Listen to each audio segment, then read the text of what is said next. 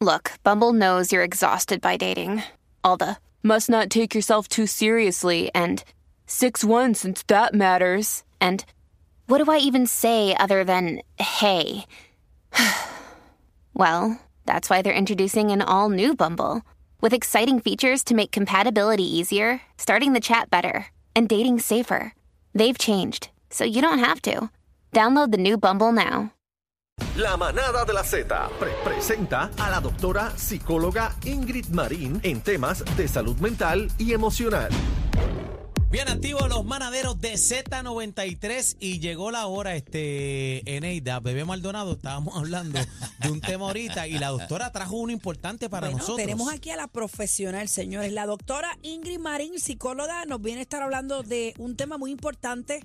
Ya yo me incluí, no sé por qué ella me está mirando, pero estoy en ese corillo. Vamos a hablar de qué, doctora. Pero ¿y por qué usted me, espera, ¿y por qué me da la receta? déficit de atención en adultos, en la población adulta. Se habla mucho del déficit de atención en niños. Este, se dice, o hay estadísticas, que en las escuelas hay por lo menos un niño diagnosticado con déficit de atención y de un niño que tiene déficit de atención. Definitivamente, esto es algo que no se quita, sino que se trabaja los, se pasa a ser un adulto con déficit de atención. Estábamos hablando fuera del aire de la importancia de que el tratamiento para un niño, ¿verdad? Empezando por la niñez con déficit de atención, sea un tratamiento no solamente con medicamentos, sino que se incluya otras alternativas en la vida de ejercicio, unos deportes adecuados para un niño con déficit de atención. No lo vas a poner en baloncesto, lo vas a, se va a poner en un deporte que haya un face to face, un- una persona, por ejemplo, esgrima, este, artes marciales, para que ese niño cuando sea un adulto, pues pueda desarrollarse según sus verdaderas capacidades. ¿Qué pasa cuando se tiene un déficit de atención en la adultez? ¿Es lo mismo que HDD? Sí, exactamente. es, lo, es lo mismo. Es importante saber que el déficit de atención viene, el déficit de atención predominantemente inatento o predominantemente hiperactivo o inatento e inactivo de, e hiperactivo, perdón, perdón, pero de igual manera. Hiperactivo es el que no se está El que quieto. tiene un motor todo el tiempo prendido, Ay, prendido, yo lo prendido. como mío. Obviamente es bien importante. Tu planta es de este, diésel. el, el entender que cuando una persona no tiene una capacidad de poder atender o tener un lapso de atención, el que es necesario, se va a poner hiperactivo y va a buscar o se va a poner en movimiento porque va a buscar cosas que hacer. Si el niño no puede atender porque su lapso de atención es corto, va a buscar que tocarle el pelo a la nada al frente, tirar papelito. Mirar la mosca. Y su verdadero cociente intelectual no se va a poder desarrollar. ¿Por qué? Porque su lapso de atención es corto, no tiene que nada que ver con inteligencia. hay, hay- se tiene sobre esta condición, se tiene como un estigma de que realmente, aunque es un problema que hay que atender, se tiene una connotación muy negativa sobre esto. Y en la vida, cuando sea, le diagnostican esto a un niño o a un adulto, hay muchos ejemplos en, en- en la vida profesional de muchas personas con este tipo de condición que han Claro. conseguido ser súper, súper exitosos. O sea, la hiperactividad y que el motor siempre esté moviéndose no necesariamente es que es algo negativo, sino que hay que canalizarlo para que se utilice esa energía de la manera Claro. correcta. Y, cuando llega la adultez, ya con la madurez o a la adolescencia, ya la persona que tiene un diagnóstico, porque el que lo- los papás dijeron, no, él es inquieto, y siguió pasando de inquieto a inquieto y, y siendo a veces rechazado por sus padres, porque estos niños son rechazados porque el movimiento es tal o la inatención Por los es maestros que- también. No, y los señalados. maestros, Se le ponen los un maestros sello, Yo tengo, yo, tengo, claro. yo tengo un caso que mi familia lo conoce y es una amiga mía que vivió conmigo como por cinco o seis meses. Y su nena, eh, pues siempre estaba inquieta.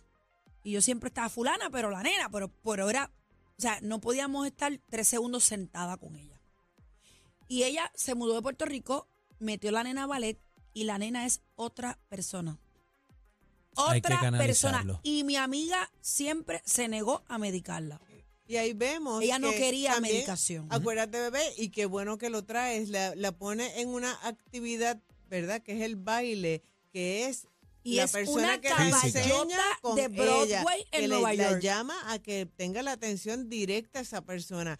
Estos niños no, no funcionan bien en deportes de, por ejemplo, por decir alguno, de baloncesto. Ella la porque puso en ballet, se distrae. otra cosa. ¿Y qué pasa en la adultez? Cuando un adulto no ha reconocido que tiene déficit de atención empieza en la universidad a fracasar en algunos exámenes, en exámenes que conllevan reválida, examen de medicina, derecho, psicología, pues pueden fracasar. Esto, otra de las cosas es que empiezan un trabajo, lo, a hacer algún trabajo, lo dejan, cogen el otro, tienen muchas cosas inconclusas. No estamos hablando de la simplicidad de perderse una llave, como le puede pasar, nos puede pasar a Pues cualquiera. ese, ese no es mi caso entonces, doctora. Pero Eso no es mi caso, mi, mi caso sería lo intensa que yo soy para trabajar y no estar quieta. Porque, porque a mí no se me olvidan las cosas. Yo anoto todo. O sea, no es un déficit de Pero atención fíjate, lo que a- yo pienso. anotar las cosas, pero Yo anotar atiendo las, todo. pero anotar las cosas también cuando a, a- eh, a ti se te olvidan las cosas y todo. Yo, yo tengo una persona que era eh, que yo visitaba mucho que parecía padecía de déficit de atención y el hombre escribía todo en, la- en las tarjetitas. Entonces él llevaba todo su calendario todo el día en el bolsillo. Espérate, me toca esta, sacaba la nota y se dejaba llevar todo el tiempo y así trabajaba. Doctora, ¿cómo cambia el tratamiento en la adultez? En la adultez también se utiliza el tratamiento farmacológico como se puede Pastilla. utilizar en algunos casos en la niñez. Ejercicio. Es bien importante que ya obviamente en la adultez es menos quizás la canti- la- el tiempo que lo tiene que utilizar la persona, pero si el caso es severo y está interrumpiendo en tu vida familiar, en tu vida laboral, en todas las áreas de tu vida, pues la persona determina cuándo debe medicarse. Y a- es bien importante que los padres que van a utilizar, cuando volviendo a los niños, un tratamiento farmacológico, que le pregunte al, al médico qué es lo que le va a dar, cuánto se lo tiene que dar. Ese tratamiento, el, lo- el tratamiento farmacológico tiene una duración de 7.5 horas Pero aproximadamente. ya, ya eso no es usted psicólogo, sí. Eso No, viene es el siendo psiquiatra, psiquiatra. el Psiquiatra. neurólogo, Que son los que pueden son los que medican, medica. ¿verdad? El, el, psico- el maestro es el primero que identifica los síntomas. Los niños casi siempre van a psicólogos, que debe ser un tratamiento combinado para que en el hogar hayan técnicas de modificación de conducta. Este se debe incluir el deporte, el baile, las artes para que ese Y en niño el caso de los vaya desarrollando yoga, por ejemplo, cosas así. Sí, yoga, tratamiento farmacológico, entender mucho que cuando la persona es inatenta, todo lo que tiene que ver con minuciosidad de detalles, como que déjame leer, una, un estudiante universitario con déficit de atención está cogiendo una clase de estadística, quizás en ese momento para ese examen debe considerar tomarse el medicamento. ¿Por qué? Y Porque buscar un acomodo razonable también. símbolos, ajustar, buscar un acomodo razonable. Yo creo que en esta, esta condición tiene sus detonantes. Por ejemplo, la hiperactividad, o sea, es el déficit de atención, pero a veces es impulsividad, agresividad. Hay, otros, o sea, el déficit de atención es una cosa, pero tiene otros Unos eh, derivados. Elementos. como- vienen, vienen con diferentes apellidos. Y hiperactividad e impulsividad o el que solamente es inatento. Eh,